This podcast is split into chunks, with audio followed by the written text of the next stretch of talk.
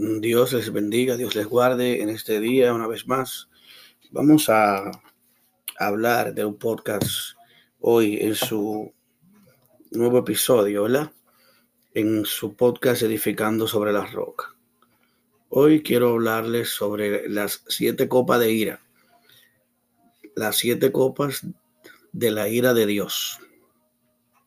Esta serie de Apocalipsis la estamos llevando a cabo con el fin de, educar y ayudar a muchas personas que tienen mucho, mucha traba y muchas lagunas en, estos, en este libro que es tan interesante y a la vez que es tan eh, anhelado por conocer por muchos estudiosos y estudiantes de la Biblia.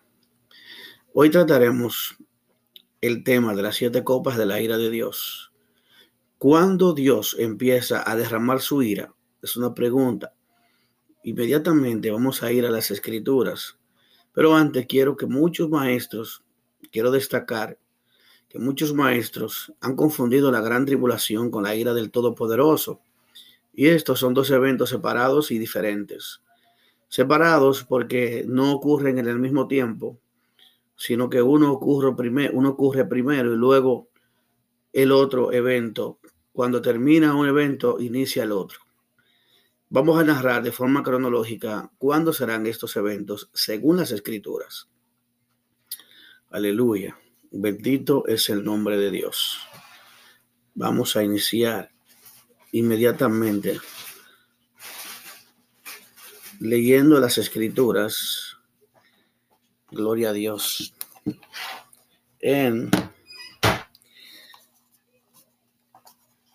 Voy a comenzar de forma, primero estoy haciendo una especie de introducción para iniciar lo que es este tema y esta enseñanza. Vamos a definir primeramente aquí la gran tribulación. Inicia con la aparición de este hombre que comienza a gobernar lo que llamamos o el que llamamos el cuerno pequeño. La Biblia lo menciona de esa manera también el primer jinete de los cuatro jinetes, aquel que viene con vestiduras blancas, una corona y un arco, salió con propuestas bien escalofriantes, blasfemando contra Dios, y al surgir este cuerno pequeño, va a batalla contra tres reyes que con, el apoyo de los siete restantes destruye a estos siete, a estos tres. En Daniel capítulo 7, verso 8, según la versión Palabra de Dios para Todos, dice, ahí recibe el control de las naciones más poderosas y recibe el respaldo de todas las demás que por temor a él se rinden ante él. Y dice el versículo 8, yo observaba los cuernos y vi que otro cuerno pequeño salía de entre ellos, ante el cual tres de los primeros cuernos fueron arrancados de raíz. Y vi que este cuerno tenía ojos como de hombre y una boca que hablaba grandes cosas. Este gran poder y autoridad que se le dio obligó a todos a rendirle adoración y culto como si fuera un dios. Y persiguió a todos los que no le adoraron, no le adoraron y los asesinó. Según Apocalipsis 13, del 5 al 7, se le dio una boca que hablaba grandes cosas y blasfemias y autoridad para actuar durante 42 meses. Abrió su boca para blasfemar contra Dios, contra su nombre, su tabernáculo y contra los que moran en el cielo. Se le concedió hacer guerra contra los santos y vencerlos. También se le dio autoridad sobre toda tribu, pueblo, lengua y nación. Aquí dejamos inmediatamente definidos, según las escrituras, lo que es la gran tribulación. Es una persecución que durará 42 meses al pueblo santo, a los creyentes, a los que han creído en Cristo, a los que viven de acuerdo a la palabra de Dios. Estos tendrán ciertamente una persecución de una manera terrible y es la ira del diablo, del anticristo, del falso profeta, levantándose contra todos aquellos que no le adoren. Todo el que le adore, no hay problema. Y les reciba su nombre de su marca en su, su frente y en su mano derecha. Luego de este evento, la gran tribulación, inicia, termina la gran tribulación con el otro evento, que es la segunda venida de Cristo. Y nos dice aquí, Luego viene la majestuosa manifestación del Hijo de Dios o del Hijo del Hombre a buscar a sus escogidos de los cuatro vientos y a llevarse a todos los que creyeron en él, tanto los muertos como los que todavía viven. Mateo 24, del 29 al 31, es muy específico en esto, al decir esto. Inmediatamente después de la tribulación de aquellos días, mire cómo dice, inmediatamente después, o sea, la, la tribulación inmediatamente aparece la señal del Hijo del Hombre, ya termina ese proceso de tribulación. ¿Por qué termina? Porque la tribulación es persecución a los cristianos y matanza a los cristianos. Pero cuando venga la presencia de Dios, cuando venga Cristo de manera visible, de no todo ojo le verá, dice la palabra de Dios que enviará a sus escogidos de los cuatro vientos y los arrebatará de las manos del anticristo. Y serán arrebatados, por eso dice arrebatamiento. Serán arrebatados de sus manos, de sus garras y de, las muertes de ellos. Por eso Pablo decía, los que, los que hayamos quedado seremos arrebatados, porque habrá un número pequeño que habrá quedado, porque muchos van a morir, miles y cientos de miles van a morir, millones van a morir por causa del Evangelio. Y lo veremos también en las escrituras, como en otros estudios lo hemos señalado. Pero vamos a darle lectura para que se pueda entender bíblicamente Inmediatamente después de la tribulación de aquellos días, el sol se oscurecerá.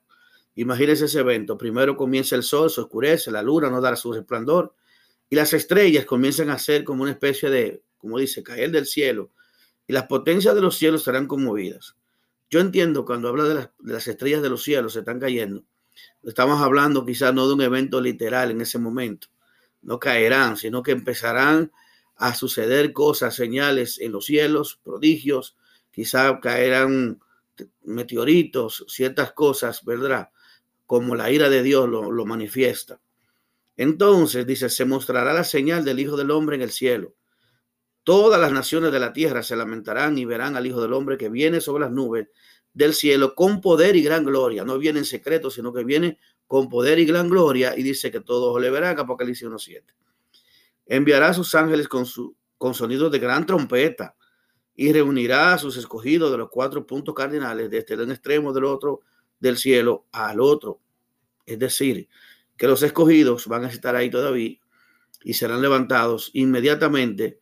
Cristo aparezca en las nubes, serán llamados y serán arrebatados de la mano del diablo, del anticristo y del falso profeta, y serán llevados por los ángeles a la presencia de Dios, a un lugar donde, donde serán guardados hasta que la ira de Dios entonces sea derramada sobre los moradores de la tierra.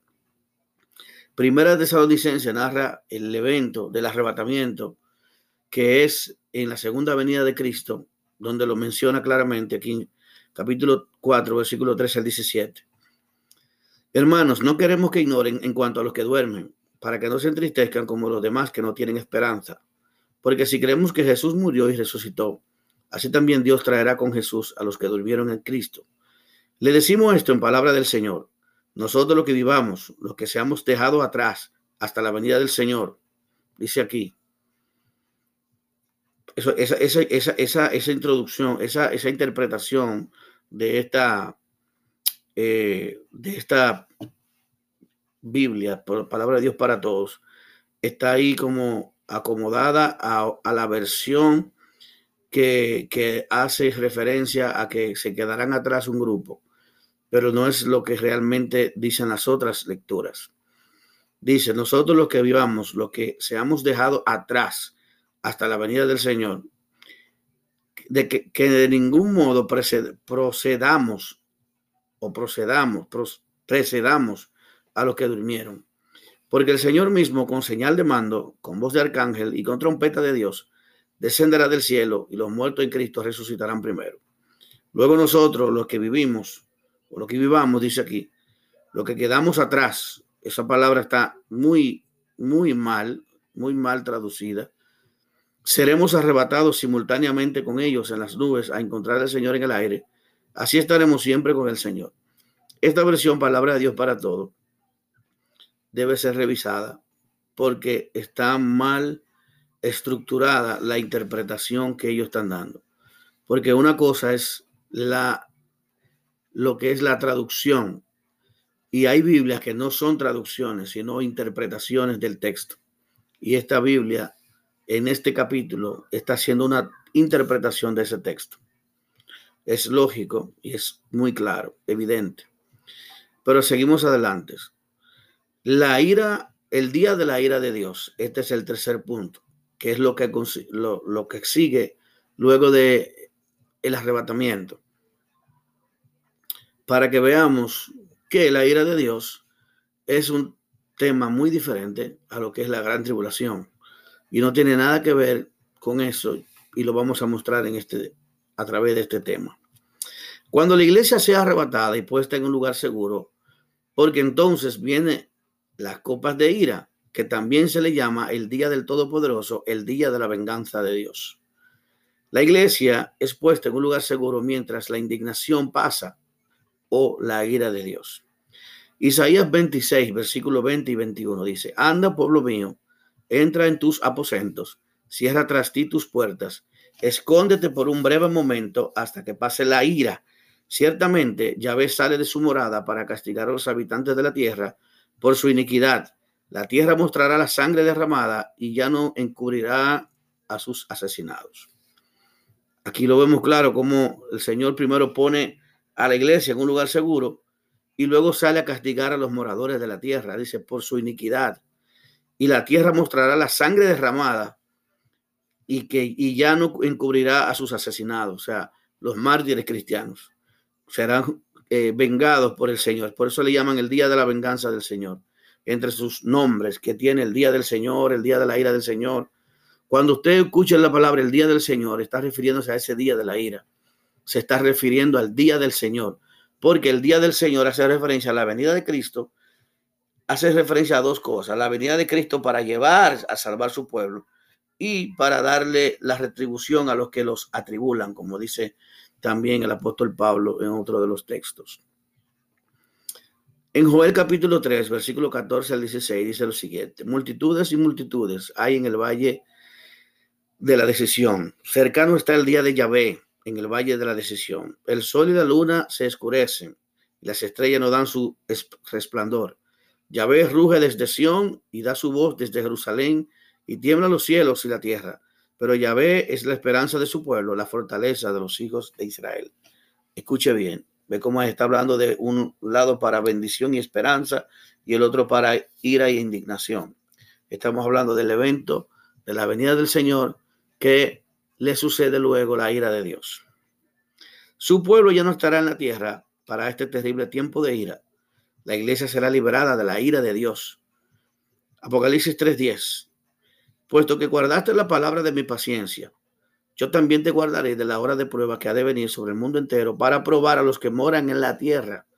Es decir, este texto ha sido mal explicado y ha sido mal colocado en el punto de que los dispensacionalistas explican y dicen que la iglesia por eso no pasará por la gran tribulación, porque han malinterpretado que la gran tribulación es la ira de Dios porque la Biblia claramente nos dice en 1 Tesalonicenses 5:9, porque Dios no nos ha puesto, no nos destinó para la ira, sino para obtener la salvación por medio de nuestro Señor Jesucristo.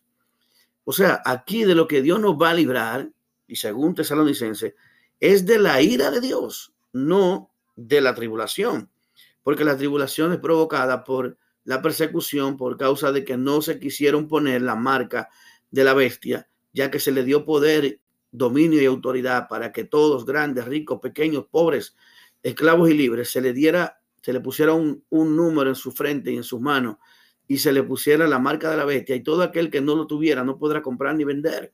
Esa es la razón de la gran tribulación, ya que la iglesia al estar aquí tiene el conocimiento y la Biblia lo explica claramente, que los que adoren a la bestia, no ten, sus nombres no están escritos en el libro de la vida, o sea, se van a perder. Por lo tanto, es un evento súper muy diferente. Ahora, habiendo separado los dos eventos de uno del otro, veamos cómo se llevará a cabo lo que hoy vamos a hablar sobre la ira de Dios o las copas de ira. Primera copa de la ira será derramada sobre el trono de la bestia y los que tienen su marca. Y la Biblia es específica. Apocalipsis 16, 1 y 2. Escuché una gran voz del santuario que decía a los siete ángeles, vayan, derramen las siete copas del furor de Dios sobre la tierra.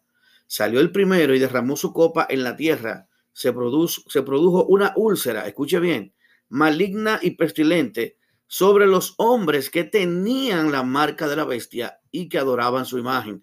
No, ese juicio, el primer juicio de la ira de Dios, no habla a nadie más que personas que estén sellados por la marca de la bestia, ¿verdad? Segunda copa de la ira será derramada sobre el mar muerto. Mírenlo aquí. Apocalipsis 16, verso 3. El segundo ángel derramó su copa sobre el mar, el cual se convirtió en sangre como muerto. Murió todo ser marítimo viviente. Perdón, es sobre el mar. Quise, puse el mar muerto, es por, sobre el, mar. Y dice aquí que eh, hay un juicio sobre el mar, el cual convirtió en sangre como de muerto y murió todo ser marítimo viviente. O sea, el mar se convertirá en sangre a causa de las muertes de todos los animales que habitan en el mar. Bendito sea el nombre del Señor. Aquí, aquí lo está diciendo, la gran mortandad. Pero aparte de eso, imagínense la pudredumbre, la, la, el, el mal olor, la pestilencia que traerá eso, las consecuencias, los mosquitos, las plagas que traerá esa, ese juicio sobre eh, el mar. Y no solamente eso, veremos más adelante también que también el tercer, la tercera copa de ira es sobre las aguas dulces, o sea, los ríos y los lagos y las fuentes de las aguas. O sea, nadie puede vivir sin el agua. El agua es vida, el agua es, eh, es la esencia de la vida. Y vemos que este es uno de los mismos eventos que sucedió en Egipto cuando derramaron las copas, eh, cuando derramó la ira de Dios sobre el pueblo de Egipto en aquella ocasión. Y va a suceder lo mismo. Mientras Dios guardaba a su pueblo en lugares donde estaban cubiertos, protegidos y tenían la sangre de ese cordero que los protegía, mientras la ira de Dios derramaba sobre los egipcios. Y dice la palabra que no murió ninguno de los hijos de Dios, ninguno de los siervos de Dios que habían obedecido de que se guardaran con la sangre del cordero en sus puertas. Eso representa la sangre de Cristo que, que nos guarda y nos cubre. Mientras la sangre de Cristo esté sobre nosotros, nada nos dañará. Y la ira de Dios no puede venir sobre nosotros porque nosotros no estamos puestos para ira, sino para alcanzar salvación. Seguimos con la tercera copa de ira sobre los ríos y las fuentes de las aguas dulces de la tierra. Apocalipsis 16, del 4 al 7. El tercero derramó su copa en los ríos y en las fuentes del agua, los cuales se convirtieron en sangre. Escuché al ángel de las aguas que decía, justo eres el que es y el que era, el santo, porque juzgaste estas cosas. Y hago referencia a algo muy importante aquí, para que entiendan que la ira de Dios no tiene nada que ver con la gran tribulación, porque la ira de Dios ya la iglesia no está ahí en la tierra. Dice, también le diste a beber, porque a beber sangre, porque derramaron sangre de santos y profetas. Son merecedores. Escuché el altar que decía, sí, Señor, Dios Todopoderoso, verdaderos y justos son tus juicios. O sea, Dios le dio a beber la sangre, así como ellos derramaron sangre del pueblo de Dios, de nosotros, la iglesia. Así mismo Dios le dará a beber sangre como venganza. Y estas personas, por lo tanto, eh, van a suceder una catástrofe terrible, porque no van a tener agua para tomar, no va a haber agua dulce, no va a haber agua salada, todo va a ser pudredumbre, todo va a traer pestilencia, mal olor, problemas. ¿Quién va a beber el agua convertida en sangre? ¿Quién, por más sed que tenga, no puede? La, la, misma te puede enfermar, te trae lo que te tome, sería más daño que bien.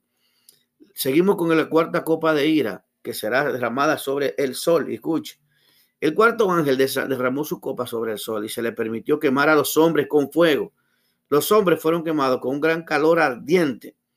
Blasfemaron el nombre del Dios que tiene el poder sobre estas plagas y no cambiaron de mente para darle gloria. Bendito es el nombre de Dios. O sea que estas personas, Dios hizo la copa de ira sobre, la derramó sobre el sol y dice claramente que los hombres se quemaban por el gran calor y el ardor que había. Dios mío, qué juicio tan terrible.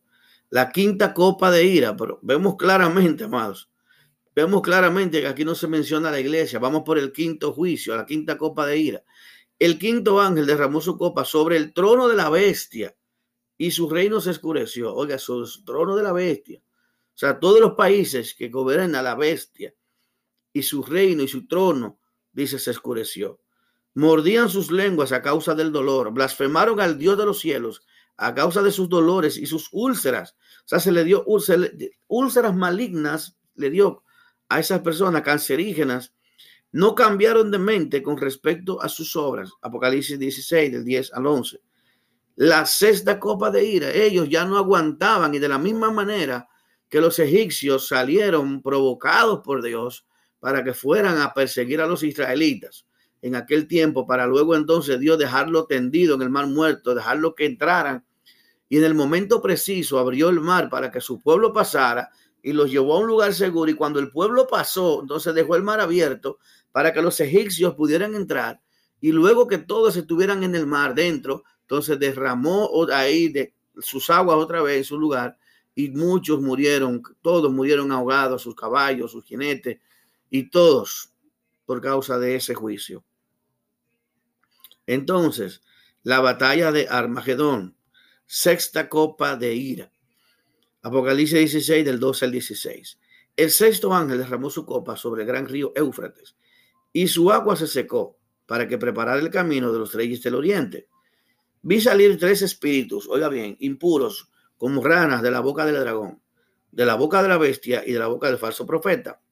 Son espíritus de demonios que hacen milagros los cuales van a los reyes a toda la tierra habitada, a fin de reunirlos para la batalla del gran día del Dios Todopoderoso.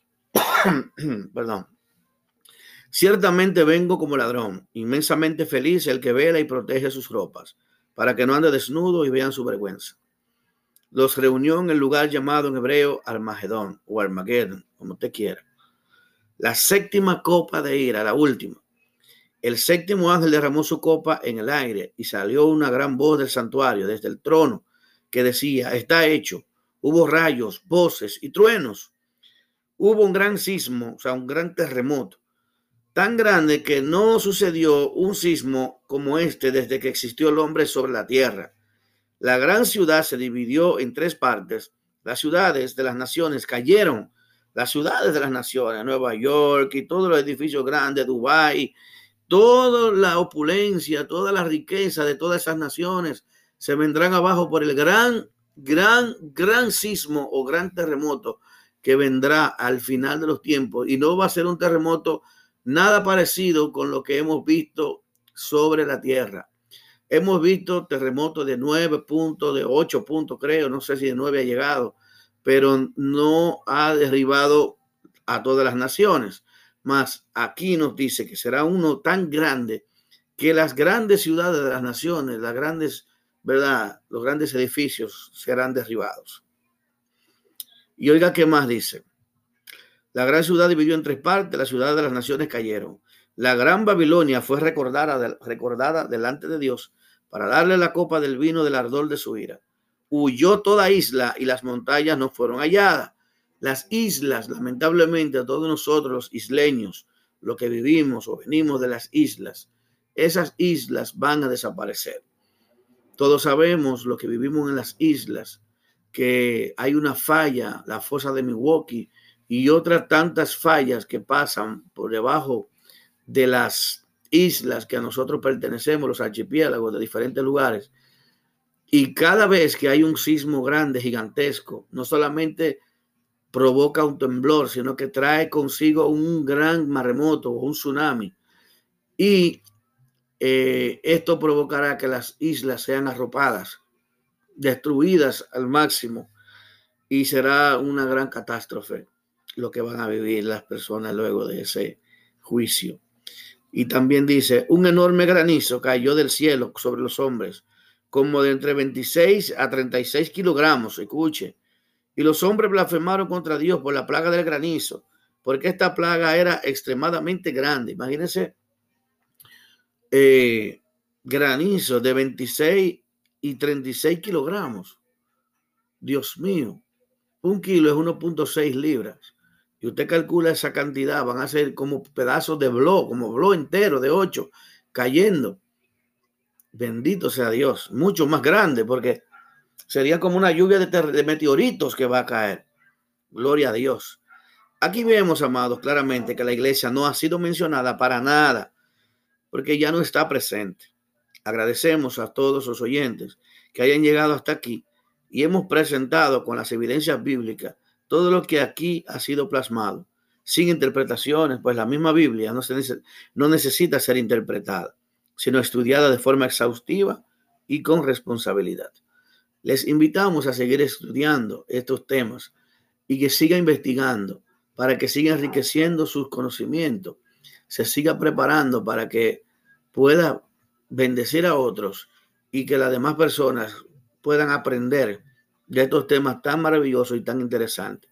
Si tienen alguna pregunta, pueden contactarse con nosotros, pueden comentar en el podcast, pueden comentarlo, pueden darle me gusta si les gusta y compartirlo con los demás, para que también los demás tengan oportunidad de escucharnos y nosotros podamos, ¿verdad?, ser de bendición para otros.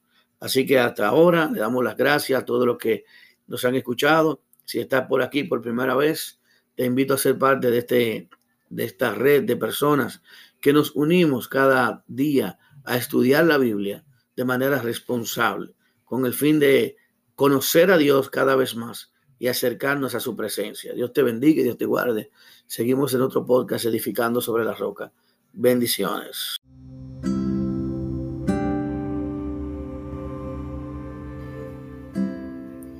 Dios les bendiga, Dios les guarde en este día una vez más. Vamos a hablar de un podcast hoy en su nuevo episodio, ¿verdad? En su podcast Edificando sobre la Roca. Hoy quiero hablarles sobre las siete copas de ira. Las siete copas de la ira de Dios.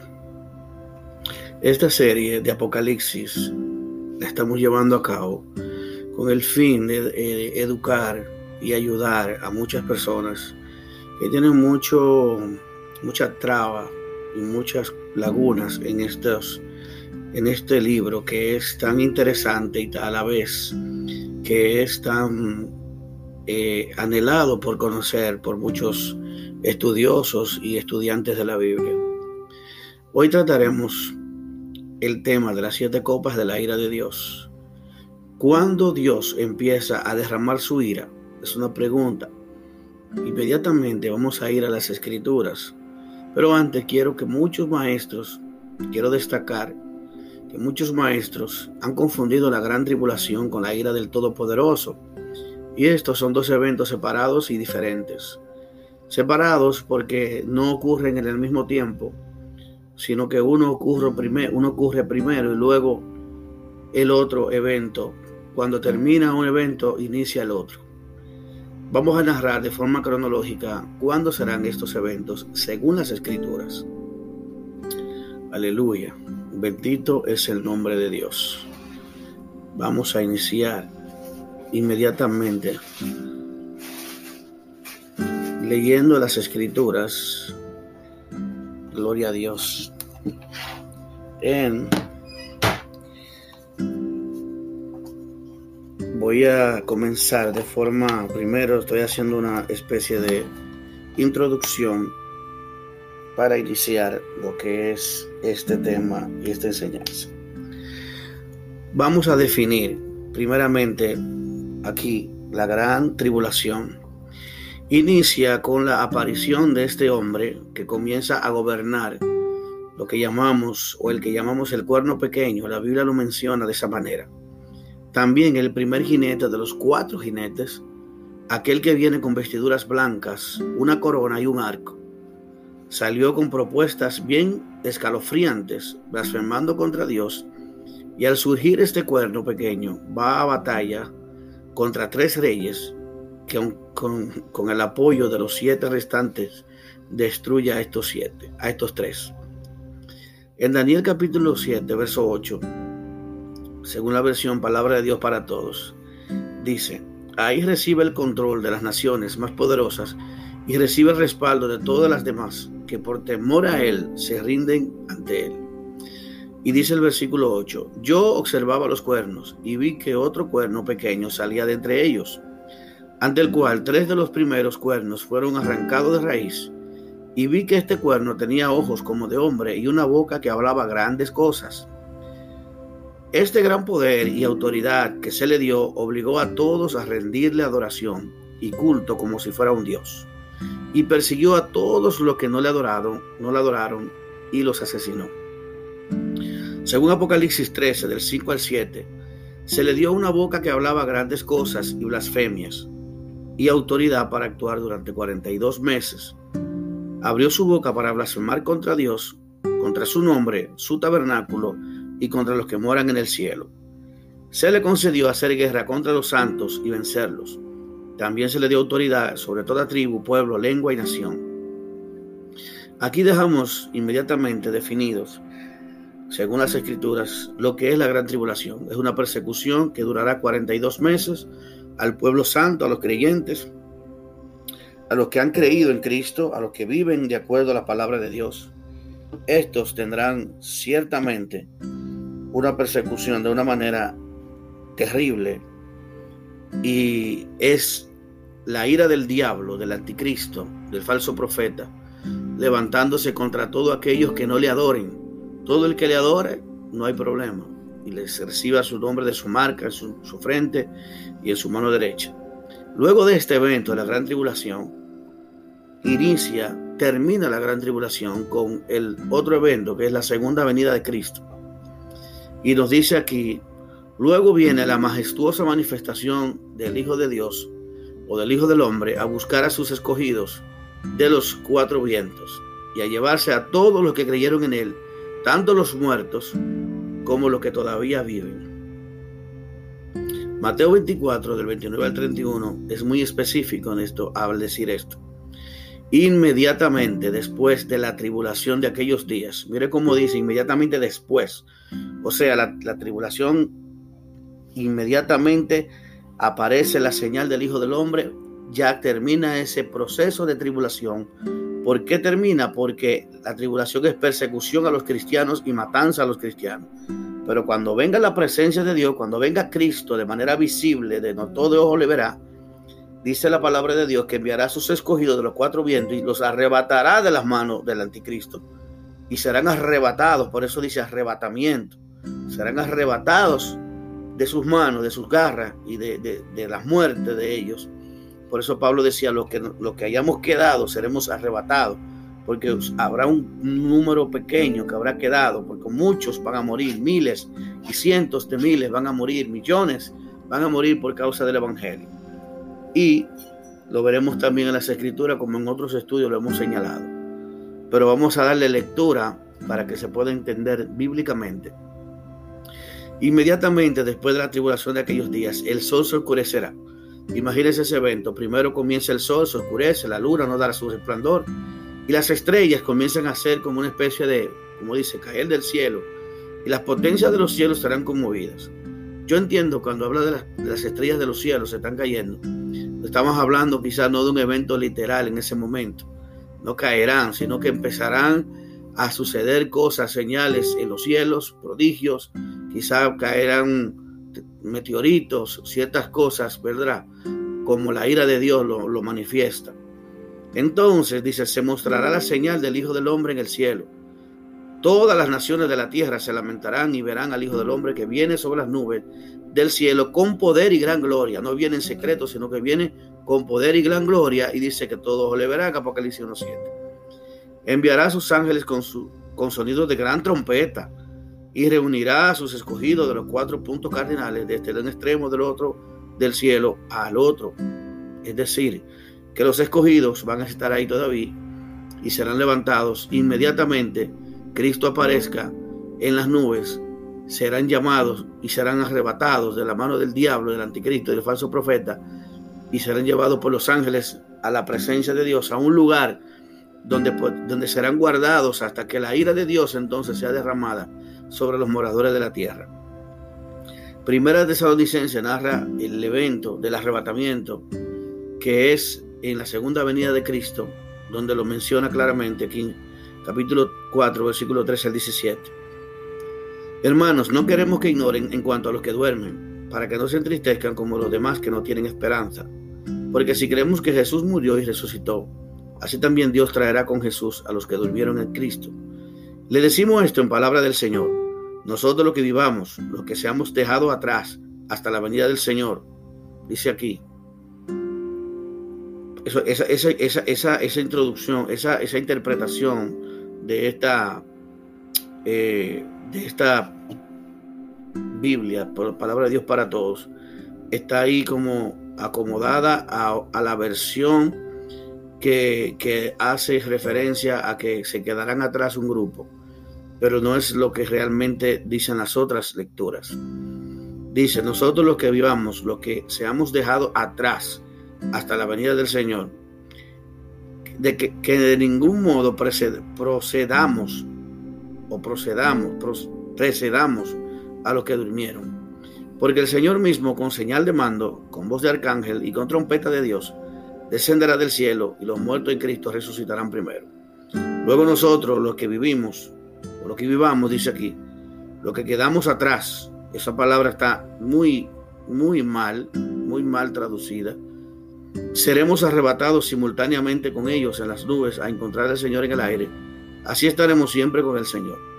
Esta versión, palabra de Dios para todos, debe ser revisada porque está mal estructurada la interpretación que ellos están dando.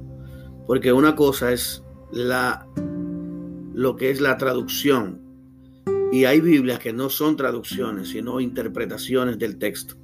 Y esta Biblia en este capítulo está haciendo una interpretación de ese texto. Es lógico y es muy claro, evidente. Pero seguimos adelante. La ira, el día de la ira de Dios, este es el tercer punto, que es lo que, lo, lo que sigue luego de el arrebatamiento. Para que veamos que la ira de Dios es un tema muy diferente a lo que es la gran tribulación y no tiene nada que ver con eso y lo vamos a mostrar en este a través de este tema. Cuando la iglesia sea arrebatada y puesta en un lugar seguro, porque entonces viene las copas de ira, que también se le llama el día del Todopoderoso, el día de la venganza de Dios. La iglesia es puesta en un lugar seguro mientras la indignación pasa o la ira de Dios. Isaías 26, versículos 20 y 21 dice, Anda, pueblo mío, entra en tus aposentos, cierra tras ti tus puertas Escóndete por un breve momento hasta que pase la ira. Ciertamente Yahvé sale de su morada para castigar a los habitantes de la tierra por su iniquidad. La tierra mostrará la sangre derramada y ya no encubrirá a sus asesinados. Aquí lo vemos claro como el Señor primero pone a la iglesia en un lugar seguro y luego sale a castigar a los moradores de la tierra, dice, por su iniquidad. Y la tierra mostrará la sangre derramada y que y ya no encubrirá a sus asesinados, o sea, los mártires cristianos. Serán eh, vengados por el Señor. Por eso le llaman el día de la venganza del Señor. Entre sus nombres que tiene el día del Señor, el día de la ira del Señor. Cuando usted escucha la palabra el día del Señor, está refiriéndose a ese día de la ira. Se está refiriendo al día del Señor. Porque el día del Señor hace referencia a la venida de Cristo.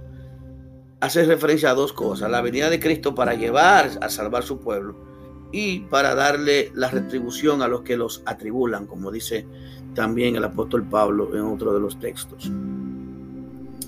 En Joel capítulo 3, versículo 14 al 16 dice lo siguiente, multitudes y multitudes hay en el valle de la decisión. Cercano está el día de Yahvé en el valle de la decisión. El sol y la luna se escurecen, las estrellas no dan su resplandor. Yahvé ruge desde Sión y da su voz desde Jerusalén y tiemblan los cielos y la tierra. Pero Yahvé es la esperanza de su pueblo, la fortaleza de los hijos de Israel. Escuche bien, ve cómo está hablando de un lado para bendición y esperanza y el otro para ira e indignación. Estamos hablando del evento de la venida del Señor que le sucede luego la ira de Dios. Su pueblo ya no estará en la tierra para este terrible tiempo de ira. La iglesia será liberada de la ira de Dios. Apocalipsis 3:10 puesto que guardaste la palabra de mi paciencia. Yo también te guardaré de la hora de prueba que ha de venir sobre el mundo entero para probar a los que moran en la tierra. Es decir, Este texto ha sido mal explicado y ha sido mal colocado en el punto de que los dispensacionalistas explican y dicen que la iglesia por eso no pasará por la gran tribulación, porque han malinterpretado que la gran tribulación es la ira de Dios, porque la Biblia claramente nos dice en 1 Tesalonicenses 5:9, porque Dios no nos ha puesto, no nos destinó para la ira, sino para obtener la salvación por medio de nuestro Señor Jesucristo. O sea, aquí de lo que Dios nos va a librar, y según Tesalonicenses, es de la ira de Dios, no de la tribulación. Porque la tribulación es provocada por la persecución por causa de que no se quisieron poner la marca de la bestia, ya que se le dio poder, dominio y autoridad para que todos, grandes, ricos, pequeños, pobres, esclavos y libres, se le diera, se le pusiera un, un número en su frente y en sus manos y se le pusiera la marca de la bestia y todo aquel que no lo tuviera no podrá comprar ni vender. Esa es la razón de la gran tribulación, ya que la iglesia al estar aquí tiene el conocimiento y la Biblia lo explica claramente, que los que adoren a la bestia, no ten, sus nombres no están escritos en el libro de la vida, o sea, se van a perder. Por lo tanto, es un evento súper muy diferente. Ahora, habiendo separado los dos eventos de uno del otro, veamos cómo se llevará a cabo lo que hoy vamos a hablar sobre la ira de Dios o las copas de ira. Primera copa de la ira será derramada sobre el trono de la bestia y los que tienen su marca. Y la Biblia es específica. Apocalipsis 16, 1 y 2. Escuché una gran voz del santuario que decía a los siete ángeles, vayan, derramen las siete copas del furor de Dios sobre la tierra. Salió el primero y derramó su copa en la tierra. Se, produjo, se produjo una úlcera, escuche bien, maligna y pestilente sobre los hombres que tenían la marca de la bestia y que adoraban su imagen. No, ese juicio, el primer juicio de la ira de Dios, no habla a nadie más que personas que estén sellados por la marca de la bestia, ¿verdad? Segunda copa de la ira será derramada sobre el mar muerto. Mírenlo aquí. Apocalipsis 16, verso 3. El segundo ángel derramó su copa sobre el mar el cual se convirtió en sangre como muerto, murió todo ser marítimo viviente. Perdón, es sobre el mar. Dice, puse el mar muerto, es sobre el, mar. Y dice aquí que eh, hay un juicio sobre el mar, el cual convirtió en sangre como de muerto, y murió todo ser marítimo viviente. O sea, el mar se convertirá en sangre a causa de las muertes de todos los animales que habitan en el mar. Bendito sea el nombre del Señor. Aquí, aquí lo está diciendo, la gran mortandad. Pero aparte de eso, imagínense la pudredumbre, la, la, el, mal olor, la pestilencia que traerá eso, las consecuencias, los mosquitos, las plagas que traerá esa, ese juicio sobre eh, el mar. Y no solamente eso, veremos más adelante también que también el tercer, la tercera copa de ira es sobre las aguas dulces, o sea, los ríos y los lagos y las fuentes de las aguas. O sea, nadie puede vivir sin el agua. El agua es vida, el agua es, eh, es la esencia de la vida. Y vemos que este es uno de los mismos eventos que sucedió en Egipto cuando derramaron las copas, eh, cuando derramó la ira de Dios sobre el pueblo de Egipto en aquella ocasión. Y va a suceder lo mismo. Mientras Dios guardaba a su pueblo en lugares donde estaban cubiertos, protegidos, y tenían la sangre de ese cordero que los protegía, mientras la ira de Dios derramaba sobre los egipcios. Y dice la palabra que no murió ninguno de los hijos de Dios, ninguno de los siervos de Dios que habían obedecido de que se guardaran con la sangre del cordero en sus puertas. Eso representa la sangre de Cristo que, que nos guarda y nos cubre. Mientras la sangre de Cristo esté sobre nosotros, nada nos dañará. Y la ira de Dios no puede venir sobre nosotros porque nosotros no estamos puestos para ira, sino para alcanzar salvación. Seguimos con la tercera copa de ira, sobre los ríos y las fuentes de las aguas dulces de la tierra. Apocalipsis 16, del 4 al 7. El tercero derramó su copa en los ríos y en las fuentes del agua, los cuales se convirtieron en sangre. Escuché al ángel de las aguas que decía, justo eres el que es y el que era, el santo, porque juzgaste estas cosas. Y hago referencia a algo muy importante aquí, para que entiendan que la ira de Dios no tiene nada que ver con la gran tribulación, porque la ira de Dios ya la iglesia no está ahí en la tierra.